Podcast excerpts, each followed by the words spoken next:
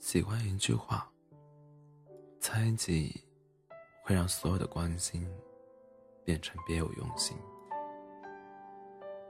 我认为最好的关系就是彼此之间不用猜。两个人之间最累的事就是有话不直说，让对方自己去体会。而感感情好的人，往往都是怎么想就怎么说。世人都崇尚两小无猜的情怀，就是因为这份单纯。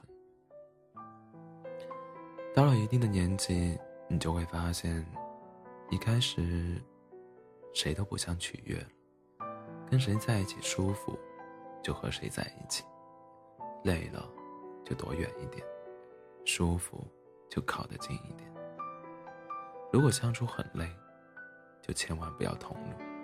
生活已经如此艰难，为何不让自己过得顺畅些呢？前天，一个很久的员工，很久之前的员工给我发来微信，因为回家结婚生孩子，我们已经很久没在一个城市了。他跟我说，最近感觉感觉工作很累，领导开会或者上上司发布的指示，我都需要。用力的去猜，这不仅占据了我的工作时间，连下班后都需要去揣摩领导今天开会说的那句话话外音到底是什么。我很怀念和你一起共事的日子，你平常有什么说什么，我也不需要猜。那段日子不仅让我成长很快，而且非常愉快。这些是我现在。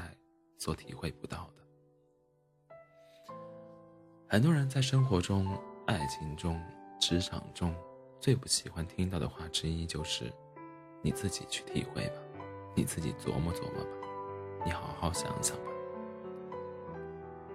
可我不是你，让我如何去理解你？明明可以直接问的事情，却各自各自揣度，产生误会。《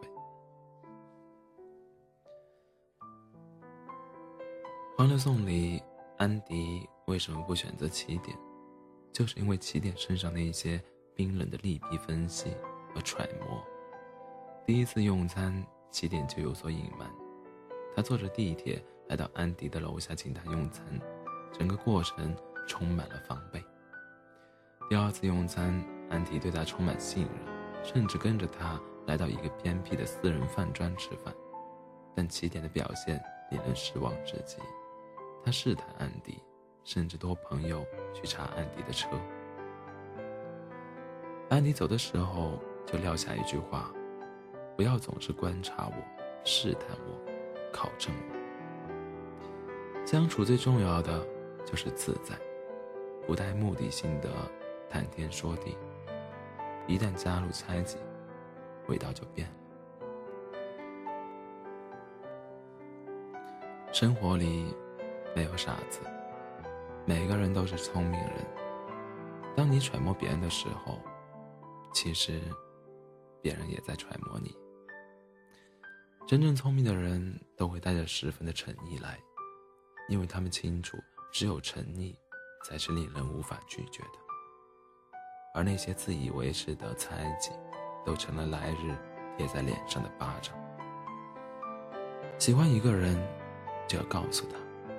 不是一个回合又一个回合的试探，也不是拐弯抹角、忽冷忽热，让你琢磨不透。猜不透的人，最后都变成了回忆。陪我们走到最后的，都是那一些能带来温暖的人。张嘉佳说：“爱情是一道公式，消解误会，排除怀疑，合并希望，生成相聚。”那么多恋人守在等号两边，可你计算不出我，我也无法等于你。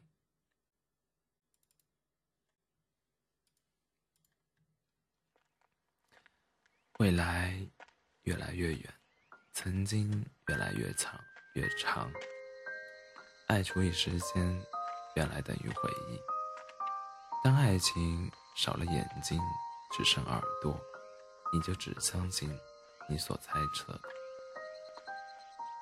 猜忌往往始于猜测，这就像某天你看到爱人和一个异性出去见面，你嘴上不说，心里却开始默默在意。